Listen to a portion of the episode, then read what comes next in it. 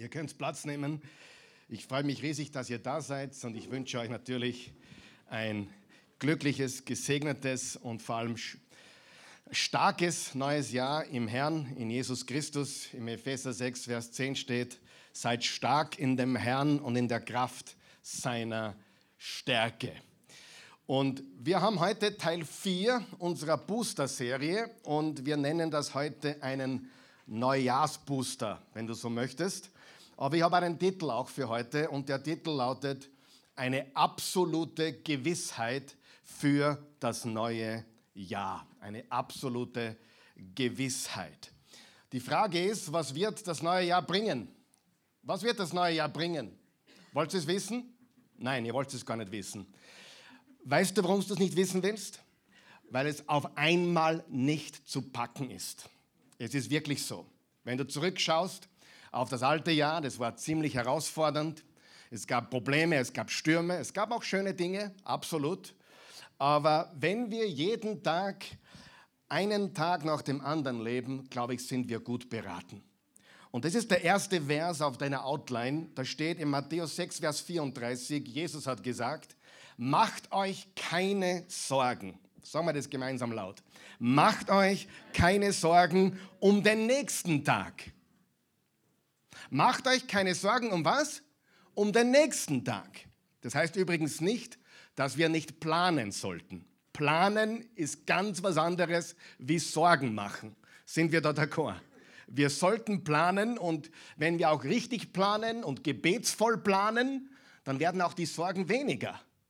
Natürlich hat ein Mensch, der nicht plant, viele Sorgen mehr als jemand, der mit Gott plant. Richtig? Aber wir machen uns keine Sorgen um den nächsten Tag. Der nächste Tag wird für sich selbst sorgen. Es genügt, es reicht, dass jeder Tag seine eigene Last mit sich bringt. Und ich glaube, das Geheimnis eines erfüllten, glücklichen Lebens ist, einen Tag nach dem anderen leben zu können in der Gegenwart unseres liebenden himmlischen Vaters.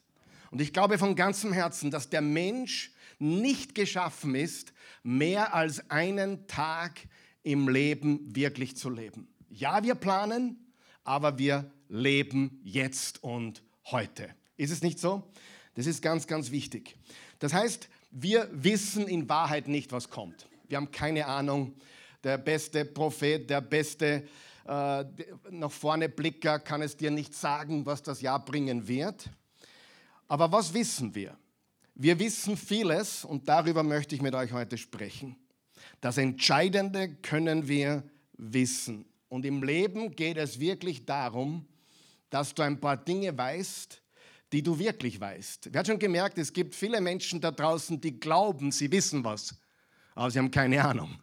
Sie wissen in Wahrheit gar nichts. Und weil sie glauben, alles zu wissen, zeigen sie eigentlich, wie töricht sie wirklich sind. Aber, hör mir ganz gut zu, das, was du weißt, das, was du wirklich weißt, ist extrem wichtig. Und das führt uns zum heutigen Hauptvers. Ich habe einen Hauptvers heute, das war jetzt nicht der letzte jetzt in Matthäus 6, sondern der kommende Vers jetzt ist unser Vers für heute. Einer der bekanntesten und kraftvollsten Verse in der gesamten Bibel, im gesamten Wort Gottes. Und ich schlage vor, wir lesen ihn laut gemeinsam. Eins, zwei, drei. Eines aber wissen wir. Unterstreicht ihr das gleich? Eines aber wissen wir. Unterstreicht ihr Wissen. Alles trägt zum Besten derer bei, die Gott lieben. Sie sind ja in Übereinstimmung mit seinem Plan berufen. Eines aber wissen wir. Alles trägt zum Besten derer bei, die Gott lieben die sind ja in Übereinstimmung mit seinem Plan berufen. In Wahrheit kann im Leben eines Menschen, der Gott liebt über alles, kann in Wirklichkeit nichts so schief gehen, dass es nicht zum Besten dienen würde. In Gottes Plan und Gottes Augen und Gottes Perspektive ist alles, was in deinem Leben im letzten Jahr passiert ist, etwas, wo er Gutes daraus machen kann und wird, wenn du ihm vertraust. Amen. denen, die Gott lieben, dient alles zum Besten. Und dieser Vers ist der Grundstein, wenn du so möchtest, von Gottes Wirken in Zusammenhang mit deiner und meiner Bestimmung. Wir haben eine Bestimmung. Und wir haben eine Bestimmung, die bezieht sich nicht auf das Hier und Jetzt, auf diesen Globus, auf dem wir leben, auf dieser Erde, wo wir jetzt gerade durchgehen. Der Hebräerbrief sagt, wir sind auf einer Reise, wir sind Pilger. Das ist nicht unsere Heimat, wer weiß das? Wir sind nicht von dieser Welt, wir sind auf dieser Welt, aber wir gehören zu einem anderen, ganz anderen Reich, zum Reich Gottes.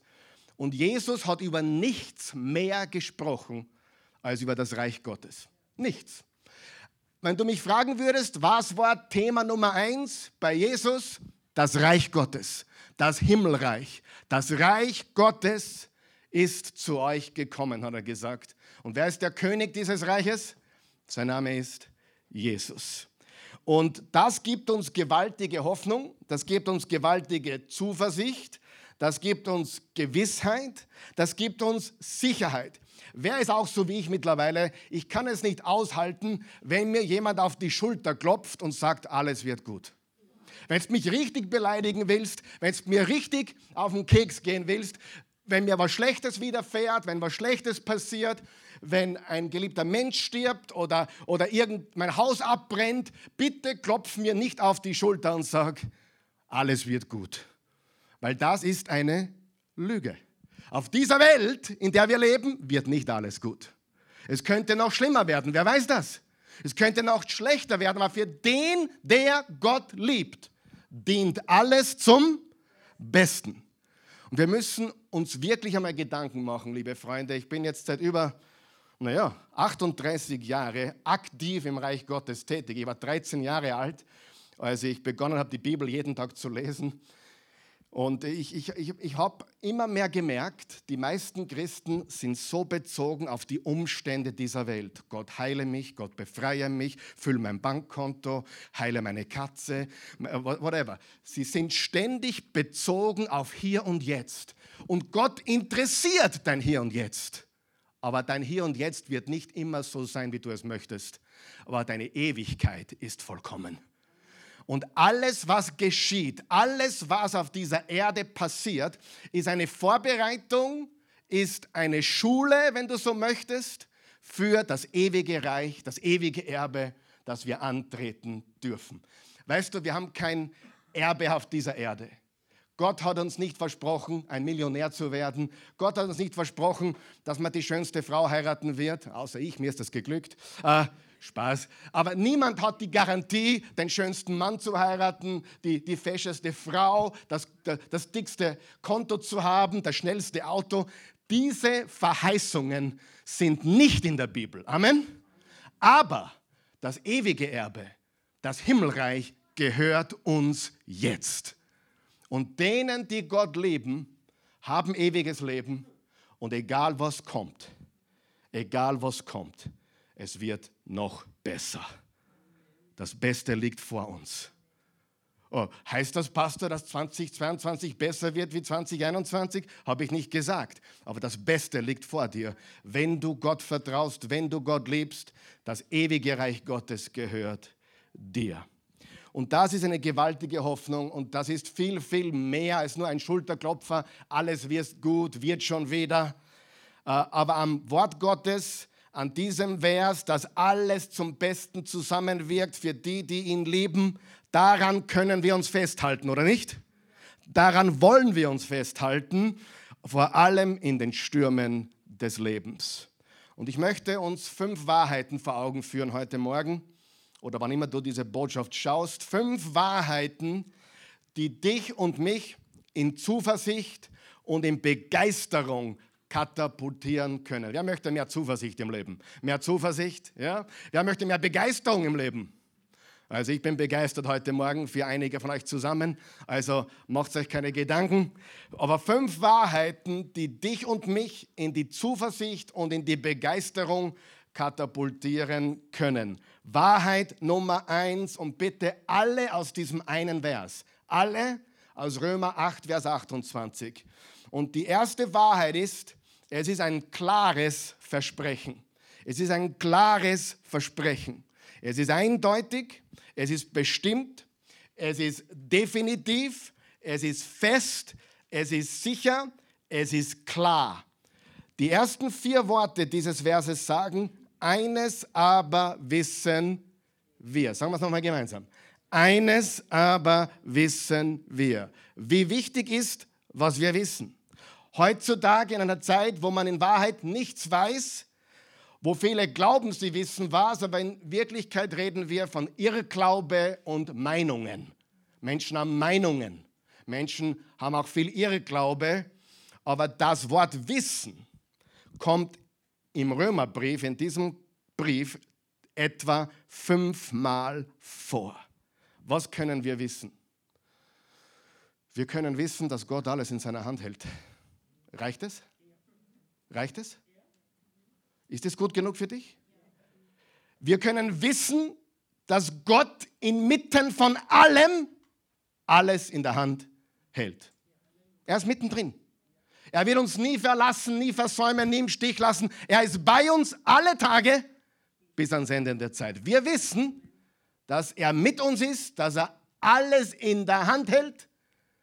Wenn ein geliebter Mensch stirbt, wenn mein Haus abbrennt, wenn meine Mutter Krebs hat, wenn irgendwas anderes passiert, ich kann wissen, dass Gott alles in seiner Hand hält. Frage, ist das genug für dich? Oder brauchst du mehr? Ich brauche nicht mehr. Ich brauche nicht die Details wissen. Na Gott, wie wirst du das machen?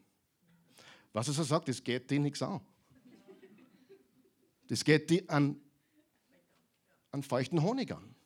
Das geht dich nichts an. Die Details sind mein Business. Du glaub, dass ich alles in der Hand habe. Weil ich habe alles in der Hand. Und das ist das Geheimnis eines furchtlosen Lebens. Absolut furchtlos. Das Einzige, wo ich Angst bekomme, ist Fallschirmspringen, richtig. Weil in meinen Augen ist das nicht notwendig, ich finde es für mich nicht richtig. Und wenn man Dinge tut, die man nicht für richtig hält, dann ist das nicht gescheit, oder? Und wenn man Dinge tut, die nicht gescheit sind, dann sollte man auch Angst haben. Das heißt, wenn du mit 220 auf der Autobahn mit dem Motorrad fährst hoffe ich, dass dir die Binsen geht. Weil deine Mama und dein Papa und deine Kinder und deine Frau brauchen dich noch. Weißt du, dass richtige Angst ein Geschenk Gottes ist? Richtige Angst. Auch die Ehrfurcht vor Gott ist ein Geschenk Gottes. Aber Angst zu haben, ist auch ein Alarmsystem, was Gott uns gegeben hat. Hey, mach das nicht. Lass die Finger weg. Aber von Angst beherrscht zu sein, von der Furcht, vom Geist der Furcht dominiert zu sein, ist eine Sklaverei. Das Wort Wissen ist ganz wichtig. Wir können wissen, dass Gott alles in seiner Hand hat und wir können auch wissen, dass er alles zusammenwirkt. Und jetzt pass auf, ein paar Verse vorher, drei Verse, Entschuldigung, zwei Verse vorher sagt er uns etwas, wo er sagt, dass wir nicht wissen. Lesen wir Vers 26. Das ist der nächste Vers auf der Outline, aber zwei Verse vorher im Römerbrief und da steht, und auch der Geist Gottes tritt mit Flehen und Seufzen für uns ein. Er bringt das zum Ausdruck, was wir mit unseren Worten nicht sagen können. Auf diese Weise kommt er uns in unserer Schwachheit zu Hilfe. Da geht es darum, dass der Geist Gottes uns beim Beten hilft. Wenn wir nicht wissen, was wir beten sollten, dann hilft er uns dabei zu beten. Und dann steht, weil wir ja gar nicht wissen. Sagen wir das gemeinsam.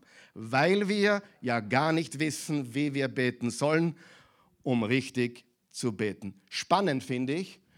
In Vers 28 steht, eines aber wissen wir. Zwei Verse vorher steht, wir wissen gar nicht. Und ich sage dir, das ist kein Zufall, dass diese beiden Verse so nah beieinander sind. Diese beiden Verse sind nicht zufällig so nah beieinander, denn Wissen und Nichtwissen gehen Hand in Hand. Was meine ich damit? Wir wissen zwar, dass Gott alles in seiner Hand hat, aber die Details sind uns nicht bekannt. Wir wissen nicht warum, wieso, wann, wie, aber wir wissen das. Wir wissen, dass er alles in der Hand hält. Jetzt sage ich dir ein Geheimnis. Je mehr du weißt, dass Gott alles in der Hand hält. Und je mehr du weißt, dass er alles zusammenwirkt, umso weniger willst du wissen. Umso weniger, nicht falsch verstehen. Das Wort Gottes müssen wir kennen und immer besser und wir lernen, wir wachsen, wir wissen. Aber weißt du was? Wenn ich weiß, dass Gott alles in der Hand hat, brauche ich nicht fragen, warum. Ich weiß ganz einfach, ich vertraue ihm. Warum ist interessant, aber letztendlich ist es nicht hilfreich. Meistens. In den meisten Fällen ist die Warum-Frage eine Frage, die sich im Kreis dreht und in den Schwanz beißt, nicht wahr?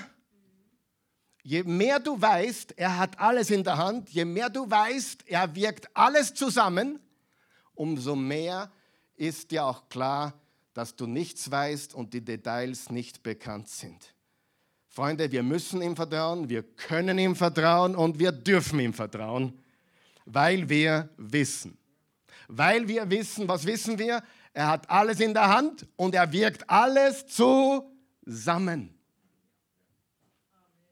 Alles zusammen.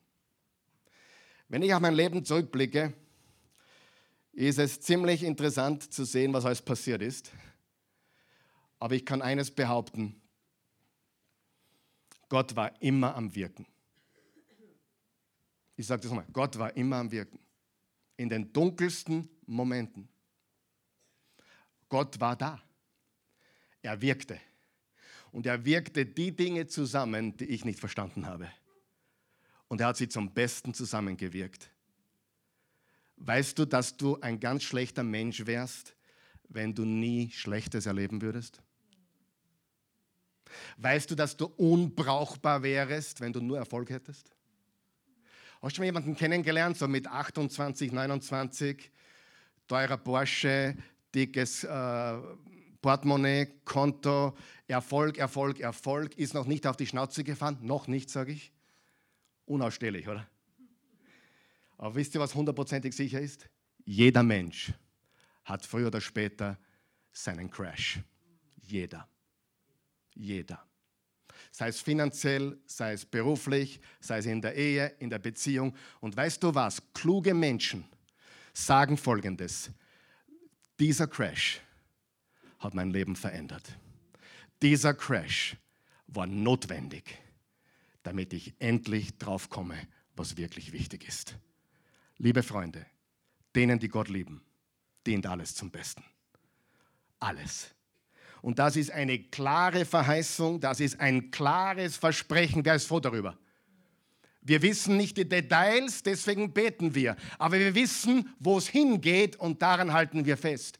Und je, je sicherer wir uns sind, was das Endziel ist, umso weniger ist uns wichtig, was Gott am Weg dorthin tut, weil er alles in der Hand hält. Macht das Sinn? Das ist sehr wichtig. Gehen wir zur zweiten Wahrheit. Also die erste Wahrheit, es ist ein klares Versprechen. Er hält alles in der Hand und er wirkt alles zusammen. Wahrheit Nummer zwei, es ist ein göttliches Versprechen. Die neue evangelistische Übersetzung übersetzt diesen Vers folgendermaßen, auch auf deiner Outline. Wir wissen aber, dass Gott bei denen, bei denen, die ihn lieben, alles zum Guten mitwirken lässt, also bei denen, die er nach seinem freien Entschluss berufen hat. Was kommt, nachdem steht, wir wissen aber, oder eines aber wissen wir. Was sind die nächsten zwei Worte? Das Gott. Sagen wir das gemeinsam? Das Gott. Frage, wer wirkt? Gott wirkt. Wer ist am Wirken? Gott ist am Wirken. Wer arbeitet? Who is working and working and working? The Waymaker. Jesus. Jesus. Gott arbeitet, auch wenn du es nicht siehst. Und je mehr du überzeugt bist davon, dass er weiß, was er tut, dass er alles in der Hand hält und dass er für die, die ihn lieben, letztendlich das Beste hat, umso mehr kannst du ihm mit den Details vertrauen. Und jeder, jemand, der alle Details immer wissen will, hat wenig Vertrauen. Ich merke es bei meiner Frau, meinen Kindern. Früher habe ich mir gedacht, ich interessiere sie gar nicht. Ja, jetzt ehrlich, jemand, die fragt mich nie, die fragt mich nie ums Geld, sie fragt mich nie um das, sie fragt mich nie um das. Da bin ich draufgekommen, sie vertraut mir. Na, ist das ein, ein versteht ihr, was ich sage? Die, der, der, Gideon hat mich nicht gefragt gestern Abend, du beim Essen, äh, Papa, können wir uns das eh leisten? Nein, nein. Der, der weiß, wir können uns das leisten. Der weiß, ich habe Plastik eingesteckt und Plastik geht immer. Wie das geht, keine Ahnung, aber eines ist klar. Je weniger die Kinder Details wissen wollen, oder je weniger die Frau auch Details wissen will, umso mehr vertraut sie. Ob das gut oder schlecht ist, ist eine Frage. Aber Faktum ist, je mehr wir Gott kennen, je mehr wir wissen, wie er ist, welchen Charakter er hat und wie sehr er uns liebt. 1. Johannes 4, Gott ist Liebe und wir lieben ihn, weil er uns zuerst geliebt hat. Aber je mehr wir, je mehr wir sicher sind, dass er alles wirkt, dass er zusammenwirkt, umso weniger interessieren uns die Details, weil er hat alles in der Hand. Amen. So gewaltig wichtig. Also, das richtige Wissen ist entscheidend. Die Details zu wissen ist nicht entscheidend. Ich weiß, dass er gut ist, ich weiß, dass er für mich ist, ich weiß, dass er wirkt, aber wie, wo und warum überlasse ich ihm. Amen. Ist es nicht gut? Ich predige mich glücklich heute. Wir wissen aber, dass Gott, Gott wirkt. Wir wissen, dass es Gott ist, der wirkt bzw. wirken lässt. Gott wirkt. Wahrheit Nummer drei. Es ist ein vollständiges Versprechen. Es ist nicht nur ein klares Versprechen, es ist nicht nur ein göttliches Versprechen. Liebe Freunde, es ist ein vollständiges Versprechen. Was heißt es? Ich kriege alles, was ich will? Nein, kriegst du nicht. Wenn du ein guter Papa bist, eine gute Mama, gibst du deinen Kindern auch nicht alles, was sie wollen, richtig? Verstehen die Kinder oft nicht, aber es ist die Wahrheit. Was heißt vollständiges Versprechen? Es ist komplett, es ist restlos, es ist völlig, es ist allumfassend, es ist all inclusive. Es steht nämlich hier, die ihn leben, denen wird wie viel? Alles. Wie viel? Alles. Eines aber wissen wir, alles trägt zum Besten derer bei, die Gott lieben. Wie viel? Alles. Alles trägt zum Besten bei, die ihn lieben. Liebe Freunde, dieser Vers sagt nicht, dass es gut ist, wenn ich überfallen werde.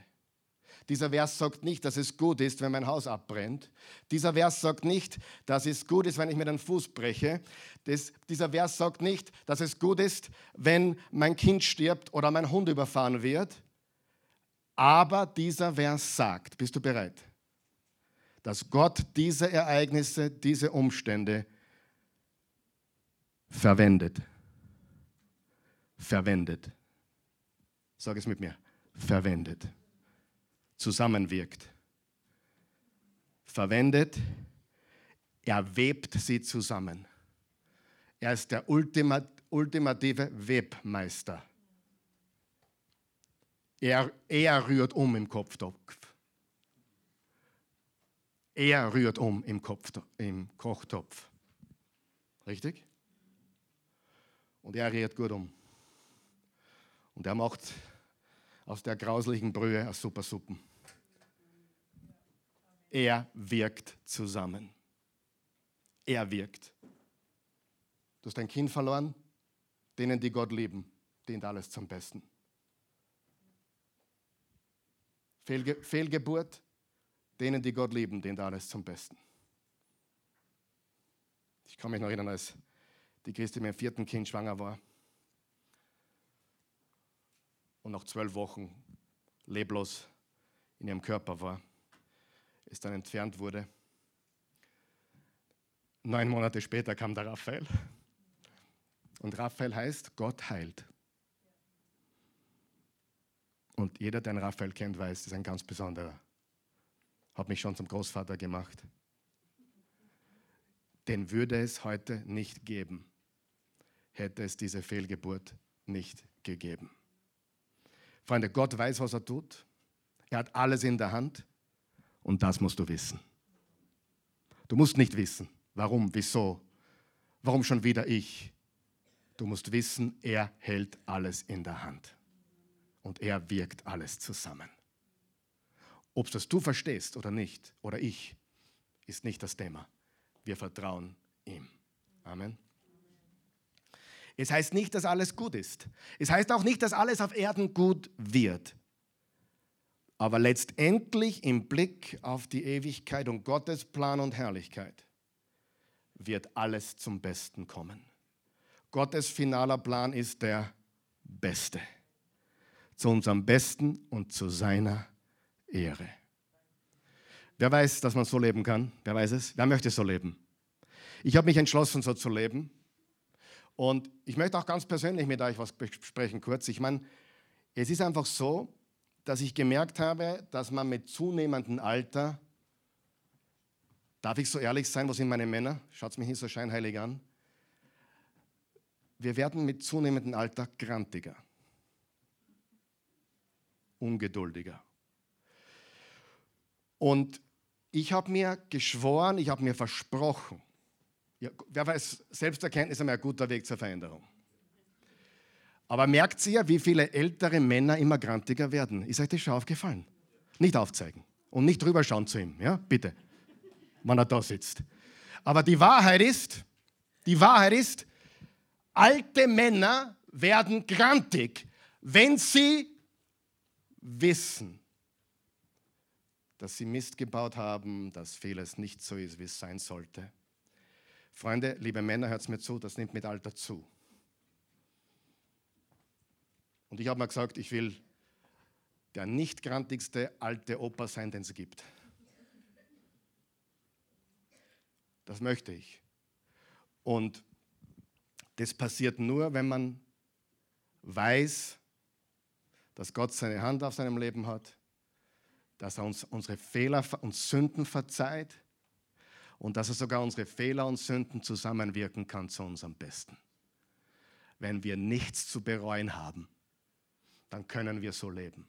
Ja, nichts zu bereuen, hast du nie einen Fehler gemacht? Viele Fehler. Aber ich bitte ihn um Vergebung und er reinigt mich von aller Schuld. Halleluja. Wahrheit Nummer drei. Es ist ein vollständiges Versprechen. Wie viel wirkt Gott zusammen zu seinem Besten? Alles. Alles. Wahrheit Nummer vier. Es ist ein dynamisches Versprechen.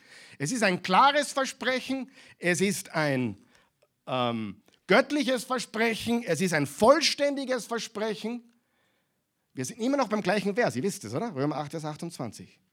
Denen, die Gott lieben, dient alles zum Besten. Alle Wahrheiten aus diesem einen Vers.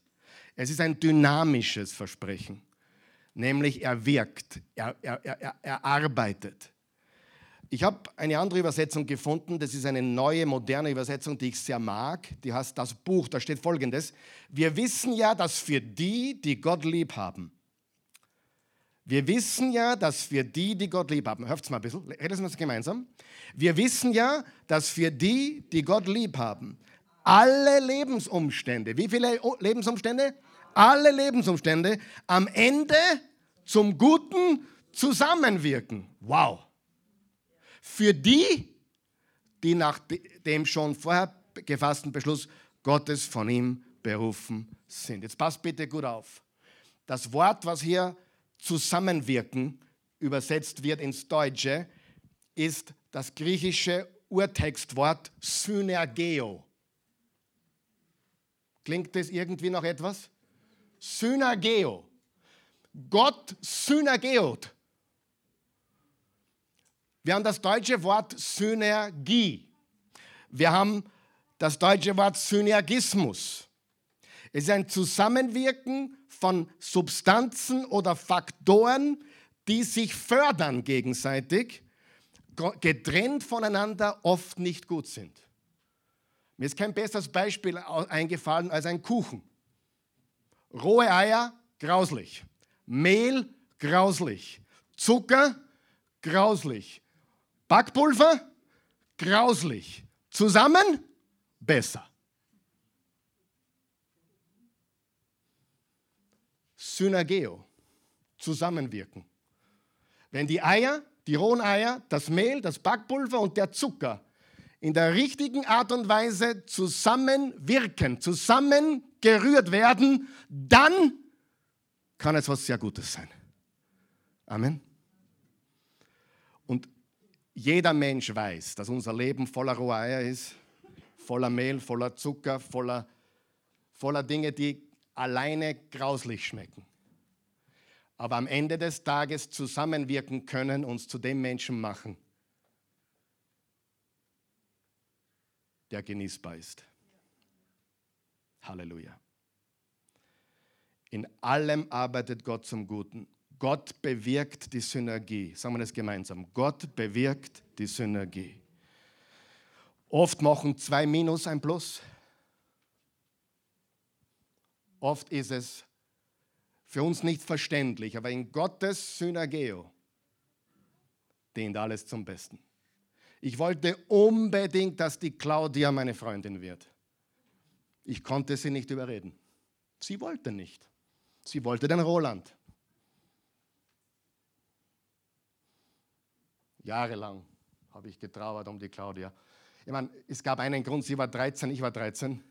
Sie waren es 75, ich 1,48. Das könnte ein Problem gewesen sein. Ähm, wir haben uns ein paar Mal geküsst, da musste ich auf das Bankerl steigen und sie, sie blieb unten. Wir sie geküsst. Oh, bin ich froh, dass mit der Claudia nichts geworden ist. Weil mit Claudia gab es kein Christi heute. Richtig? Versteht ihr? Wisst ihr, wir Menschen sind komisch. Wir wissen nicht einmal, was wir wollen. Und wir wissen nicht einmal, was gut für uns ist. Aber wenn wir ihm vertrauen, er weiß es. Wir machen, wir treffen, wir machen ein Urteil, oh, das ist gut, das ist schlecht. Und am Ende des Tages wissen wir nicht einmal, was wirklich gut und was schlecht war. Versteht ihr? Eine Synergie. Und das kann mit allem in deinem Leben sein, wenn du Gott vertraust von ganzem Herzen. Das führt mich zur Wahrheit Nummer 5, ist ein klar abgestecktes Versprechen. Es ist nicht nur ein klares Versprechen, es ist nicht nur ein göttliches Versprechen, es ist nicht nur ein vollständiges Versprechen, es ist nicht nur ein dynamisches Versprechen, es ist ein klar abgestecktes Versprechen. Sieh, wir wissen absolut, sag mal absolut, dass absolut alle Dinge absolut zum absolut Guten und absolut Besten zusammenwirken, das ist absolut wunderbar, oder? Aber diese Verheißung, Römer 28, 8, Vers 28, ist nicht, nicht für absolut jeden. Es gibt eine Voraussetzung. Was ist die Voraussetzung? Denen, die Gott lieben. Denen, die Gott lieben, sie sind in Übereinstimmung mit seinem Plan berufen. Eines aber wissen wir, denen, die Gott lieben. Wir wissen aber, dass Gott bei denen, die ihn lieben, alles zum Guten mitwirken lässt, also bei denen, die er nach seinem freien Entschluss berufen hat.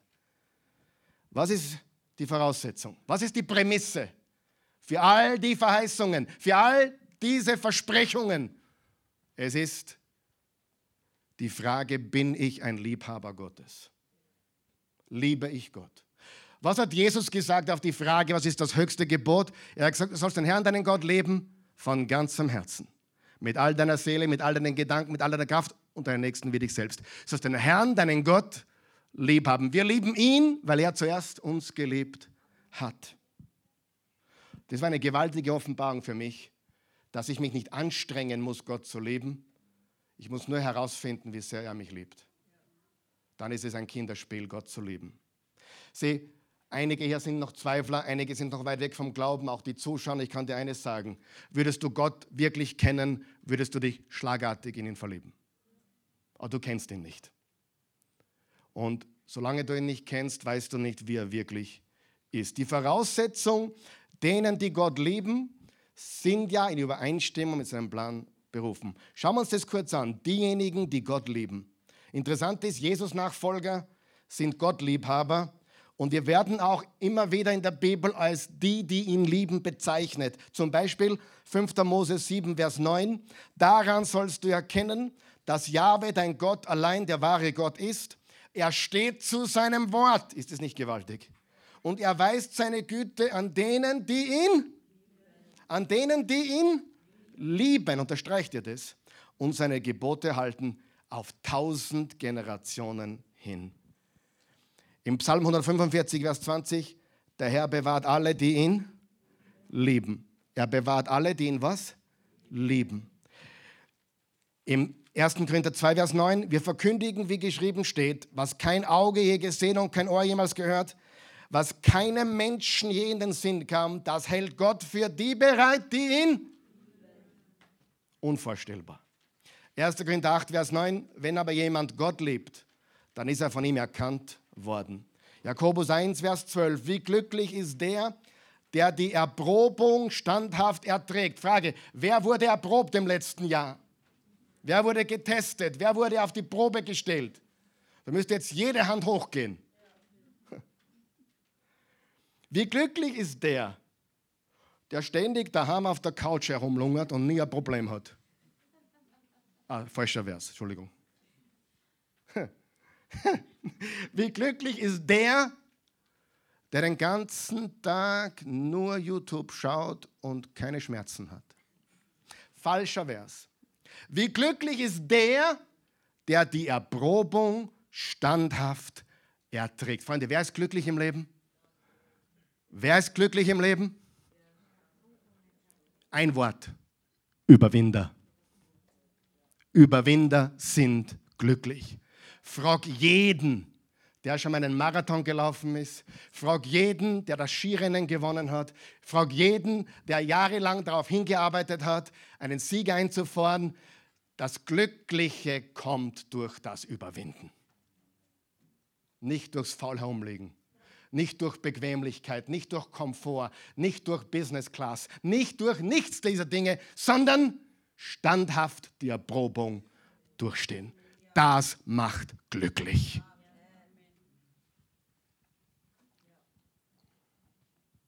Ja. Ich wollte den Vers noch fertig lesen, darf ich?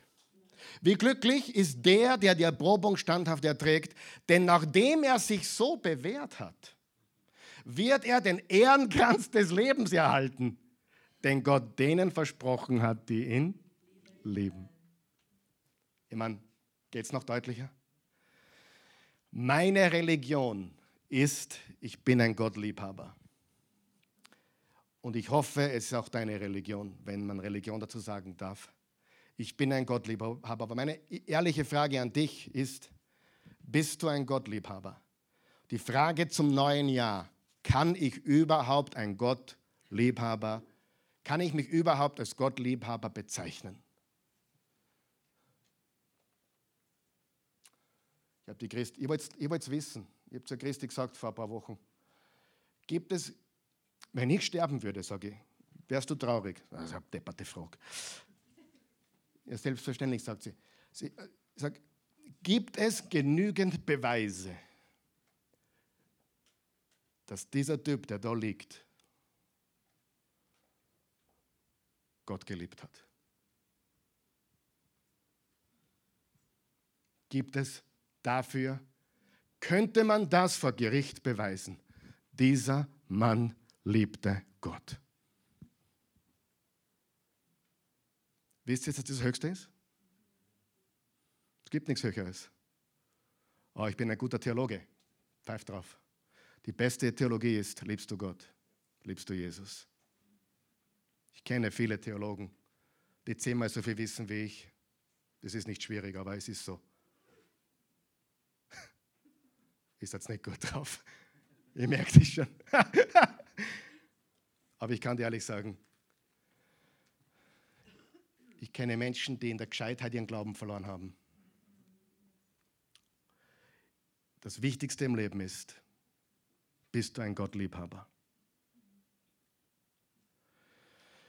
Und die zweite Sache ist, diejenigen, die in Übereinstimmung mit seinem Plan berufen sind. Sieh, du liebst Gott, das ist deine Seite. Wenn du Gott liebst, dann bist du bereits von ihm berufen worden. Dass du Gott liebst, ist der Beweis dafür, dass er dich berufen hat. Du brauchst gar nicht raten. ob Gott dich berufen hat oder nicht oder erwählt hat oder nicht. Wenn du ihn liebst, wenn du ihm vertraust, dann bist du ein Berufener. Ist nicht gewaltig? Das eine ist von unserer Seite, wir lieben ihn. Das andere ist von seiner Perspektive, er beruft uns. Wir lieben ihn und er hat uns berufen, ihn zu lieben. Halleluja. Ich gebe euch ein paar Beispiele von Menschen, die die Römer 8, Vers 28 erlebt haben, bevor es Römer 28, 8, Vers 28 gab. Hiob zum Beispiel. Hiob hatte Ehrfurcht vor Gott und mit das Böse. Er verlor alles. Er verlor alles. Zehn Kinder und seine Milliarden. Er war der reichste Mann weit und breit in ganz Mesopotamien. Und seine Reaktion? Nackt bin ich zur Welt gekommen und nackt verlasse ich sie wieder. Herr, du hast mir alles gegeben du hast mir alles genommen. Dich will ich preisen. Ihr kennt, wie die Geschichte ausgeht, oder? Er bekam alles zurück in doppelter Ausführung. Und die ganze Zeit, dann sind seine Freunde gekommen, nachdem er noch krank geworden ist und mit Geschwüren auch noch belegt wurde. Dann kamen seine Freunde daher, die haben ihn wirklich ermutigt, nicht Sie haben ihm mehr oder weniger gesagt, bist selber schuld, dass so, du musst der Schäfertyp sein, sonst gibt es das nicht, haben sie gesagt. Mit, mit dir stimmt was nicht, weil sonst gibt es das nicht. Hast du mal sowas gehört? Wenn du, wenn du aufrichtig wär, wärst, wenn du wirklich, dann wäre dein Kind nicht gestorben. Dann, wäre, dann wärst du nicht frühzeitig am Krebs von uns gegangen. Freunde, das ist absolute Heresie hat mit der Bibel nichts zu tun. Das ist Wohlstandsevangelium, das ist äh, alles andere wahre Evangelium. Wer von euch weiß das? Ungerechte Menschen werden über 100 und manche, die Jesus lieben, sterben mit 26. Aber denen, die Gott lieben, dient alles zum Besten. Das Wohlstandsevangelium ist ein großes Problem im Leib Christi weil es sich immer auf hier und jetzt bezieht. Oh, ich bin gesegnet, ah, Gott muss für mich sein. Ich bin gesund, ah, Gott ist stolz auf mich. Ich war da drinnen leider, ganz am Anfang meines christlichen Glaubens. Ich habe eines verstanden. Gott kann uns segnen und er tut das auch. Aber letztendlich, er gibt und er nimmt. Gepriesen sei der Name des Herrn. Warum kann Hiob so reagieren? Hiob hielt fest. Er blieb stark, er wusste etwas. Er, er wusste, Gott wirkt in meinem Leiden.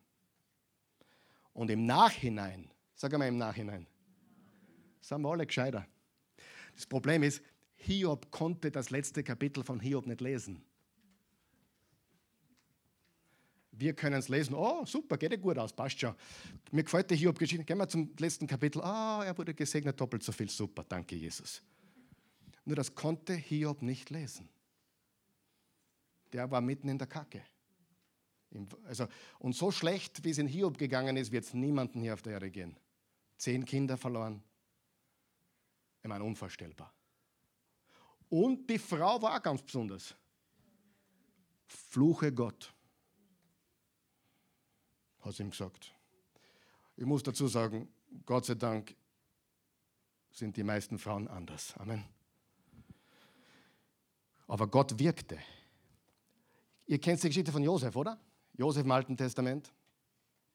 Er war ein besonderer Junge, 17 Jahre. Die, die, seine Brüder waren eifersüchtig auf ihn, haben ihn in eine Zisterne, in eine ausgetrocknete Zisterne geworfen, haben ihn dort eigentlich zum Sterben überlassen.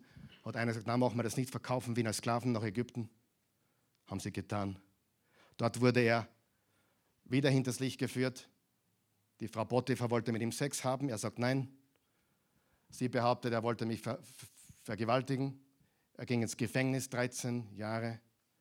Und dann hatte Pharao einen Traum. Und Josef kam aus dem Gefängnis.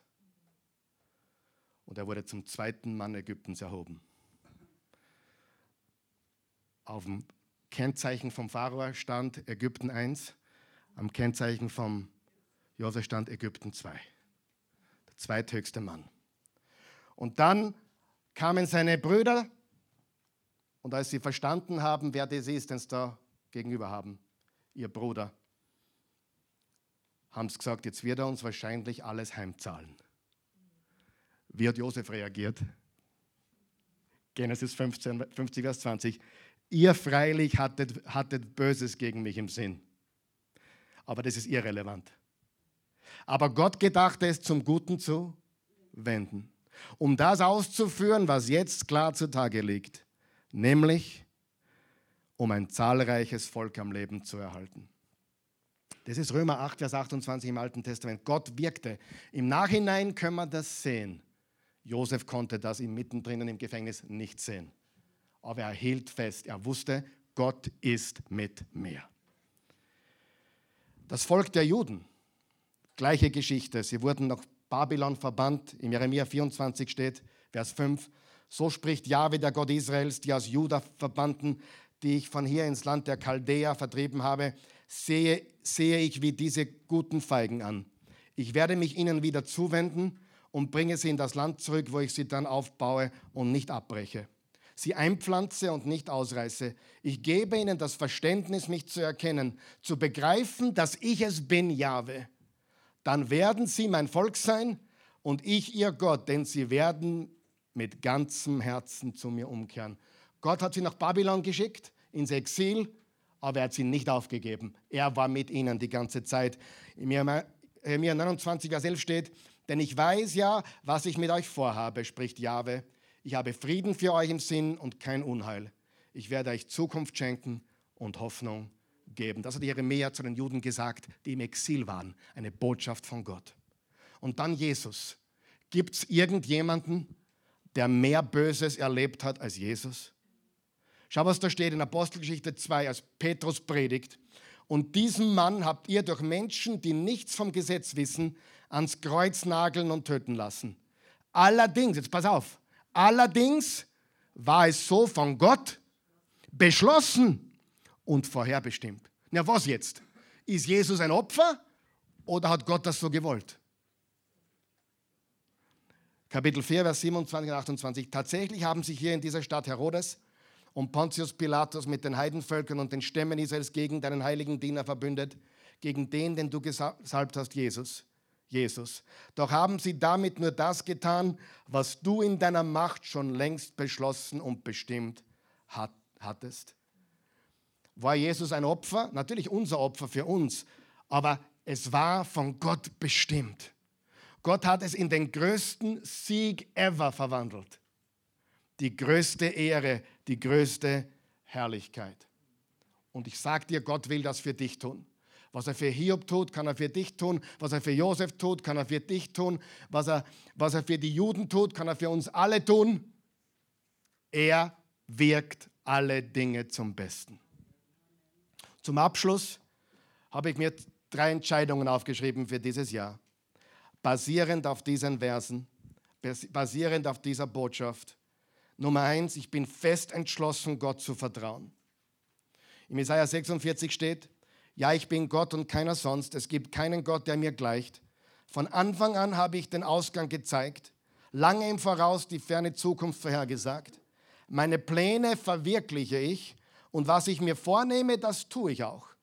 Ja, ich habe es gesagt und lasse es auch so kommen. Ich habe es geplant und führe es aus. Was ist Gottes Plan?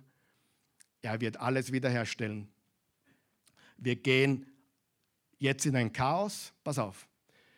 Wir sind im Chaos. Das Chaos wird wahrscheinlich noch schlimmer. Aber das Chaos muss kommen, damit der neue Himmel und die neue Erde Realität werden können. Warum ist Gericht so wunderbar in Gottes Augen? Weil Gott richtet die Finsternis damit er sein ewiges Reich wieder aufbauen kann. Wenn du die Bibel liest, am Anfang schuf Gott Himmel und Erde. Und die Erde war ein Tohu Wabohu. Und aus diesem Chaos schuf Gott alles. Jetzt gehen wir wieder ins Chaos. Die Bibel ist eine Geschichte. Von Anfang, die ersten zwei Kapitel, Paradies, Eden, die letzten zwei Kapitel, Paradies, aber kein Garten mehr, sondern eine neue Welt. Das kleine Paradies, das, der kleine Garten von Eden, geht hinaus in die, der Auftrag wäre gewesen, Eden auf der Welt zu verbreiten. Na, dann kam die Schlange dazwischen. Wisst ihr das? Der, das? Eden war nur ein kleiner Bereich, ein kleiner geografischer ein Ort. Und der Auftrag war, geht von hier hinaus und nehmt die Erde ein und macht sie so wie den Rest von hier. Und jetzt gehen wir ins Chaos. Wir sind mittendrin. Das Chaos wird mehr und mehr und mehr. Und es ist gut und es muss kommen, weil jede Lüge wird in Wahrheit verwandelt. Die Finsternis ins Licht. Und das Chaos wird verkehrt in das ewige Reich unseres Herrn Jesus Christus. Das ist Gottes Plan. Das war die Bibel jetzt in einer Minute. Die Bibel spricht von zwei Welten, Licht und Finsternis, von zwei Städten, Jerusalem und Babylon, von zwei Mächten, Gott und der Drache. Aber eines ist uns klar, der Drache hat genauso wenig Macht über Gott wie die Finsternis übers Licht. Probier einmal in einen Raum, probier einmal in einen Raum, der, der hell leuchtet, Finsternis zu bringen. Je mehr Finsternis du einbringst, umso heller wird. Und wenn es finster ist, brauchst nur ein Zündholz und du hast Licht. Der Vergleich, Gott ist mächtiger als Satan, ist Schwachsinn. Es ist kein Vergleich. Weil die Finsternis automatisch geht wenn das Licht da ist. Ich habe das gesagt, oh, ja, es wird eine knappe Partie. es wird eine interessante Partie, aber keine knappe Partie. Wir haben nämlich schon gewonnen, liebe Freunde. Und denen, die Gott lieben, dient alles zum Besten.